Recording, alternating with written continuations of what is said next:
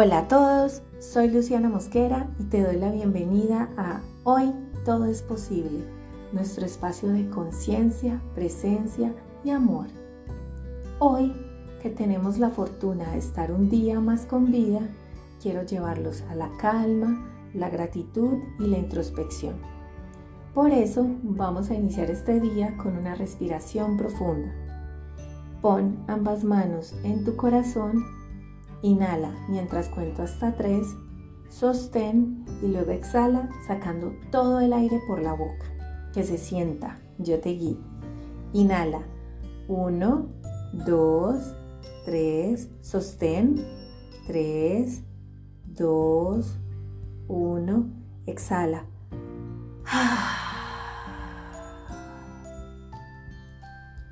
¿Cómo te sientes después de eso? Espero maravillosamente.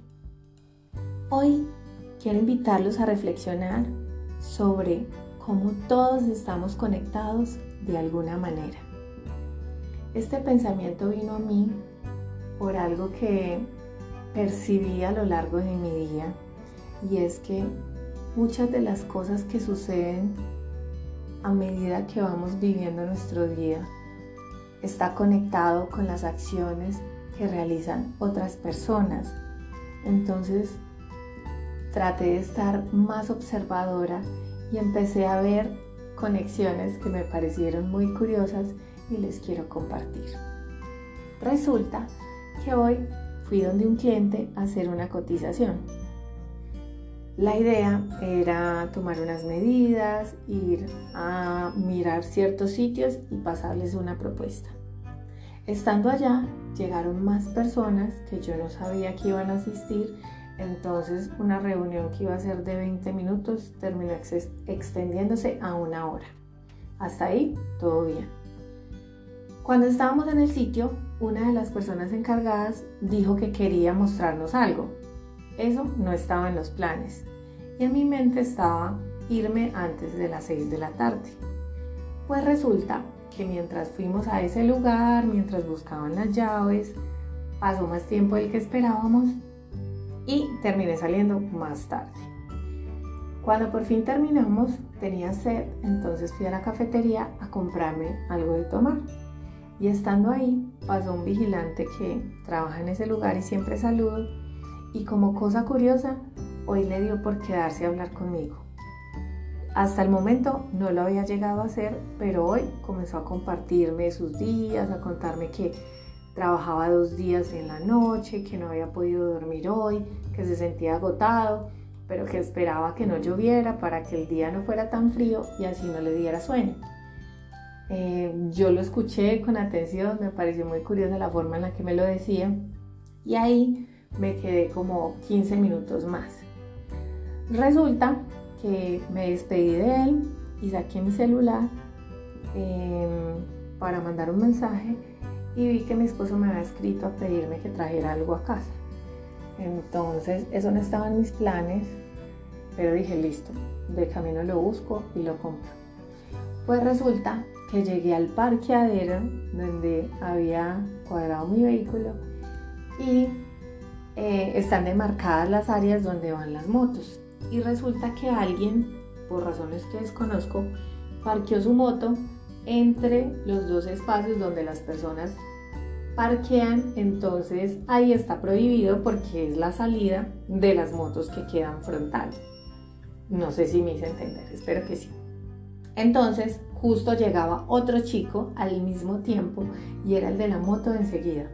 Entonces estaba algo molesto, no, la gente por qué hace eso, qué embarrada, viendo que ahí no se puede parquear, la había dejado con seguro, era una moto inmensa y pesada, mejor dicho, situación compleja. Eh, entre los dos tratamos de moverla y finalmente abrimos espacio para que ambos pudiéramos salir.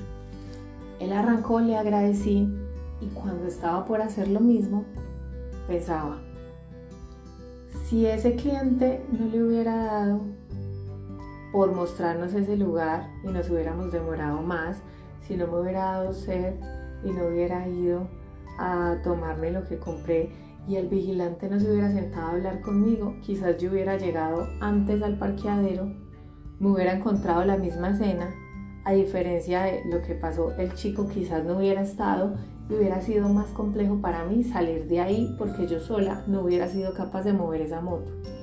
Entonces pensaba, ¿cómo la decisión de una sola persona afectó a tantas otras después?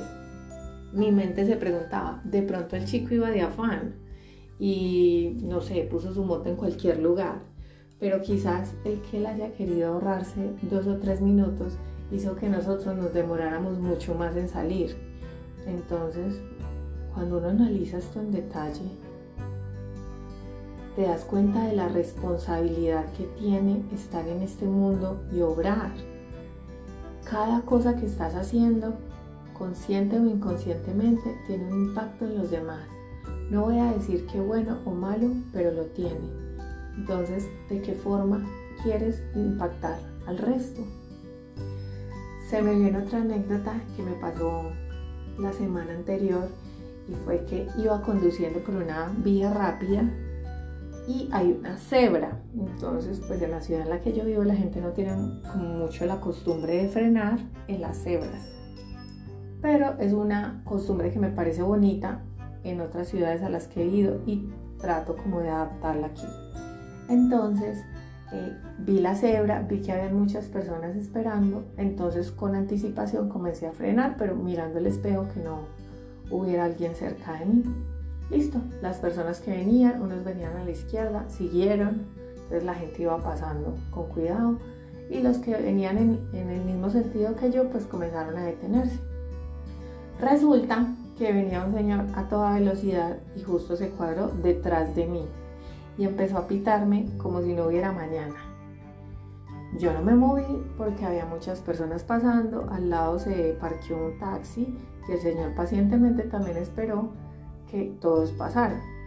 Cuando llegaron al otro lado, en el otro sentido de la vía, la gente pues seguramente los vio también y les permitieron pasar y coincidencialmente venía una buceta y una de las personas que cruzó la cebra se subió yo arranqué, el taxista arrancó y el carro que venía detrás de mí buscó la forma de quedar a mi lado y decirme cuánta grosería se les ocurra, que no sé qué, que es que esa ocasión era un semáforo, que porque tenía que parar, etc. Y yo pensaba, fueron dos segundos de su tiempo. Esa vía es demasiado concurrida. Quizás esas personas, si yo no hubiera parado, se hubieran demorado hasta 10 minutos, quizás más. Y esa persona hubiera perdido su boceta y hubiera tenido que esperar quién sabe cuánto tiempo hasta que volviera a pasar la siguiente. Entonces cuando somos conscientes de que nuestras decisiones pueden hacer la vida de los demás más fácil, eso nos empodera y nos conecta con la empatía y con el amor. Y esto aplica para todo, para dejar pasar a alguien en una cebra, en la fila del supermercado, en un banco, cuando alguien quizás va caminando de afán y simplemente nos hacemos a un lado y le damos espacio. Son dos segundos, pero para esa persona puede representar todo un mundo. Y estoy totalmente convencida que si esos seres coinciden con nosotros en ese momento es por una razón perfecta todo pasa de forma perfecta. En mi opinión, nos corresponde aceptar esa razón perfecta y disponer nuestro corazón desde el amor, desde la gracia y desde la empatía, porque hay milagros ocurriendo todos los días frente a nosotros. Es cuestión de estar atento y descubrirlos. La invitación es a salir de la caja, de ese afán en el que nos vemos envuelto, de vivir deprisa, de dejar eh, que se nos pase la vida y no darnos cuenta de lo que pasa a nuestro alrededor. Es importante por un instante darnos cuenta que no somos los únicos en el mundo, que no somos lo más importante. Allá afuera hay muchos más, igual de importantes. Entonces, seamos considerados Pongamos el corazón, la mente y el alma, incluso en los actos más pequeños. Pongamos toda nuestra energía y nuestro amor al servicio de los demás. Por último, quiero compartirles una frase que leí hace un par de días y me encantó. Que nuestra honra no sea ganada por deshonrar a otros. Gracias por regalarte este espacio y tener como propósito estar más presente y consciente antes de iniciar tu día. Nos vemos pronto para que despertemos juntos y sigamos creando conciencia. Te mando un abrazo grande, que tengas un día increíble y muchas gracias por coincidir. Con amor, Lu.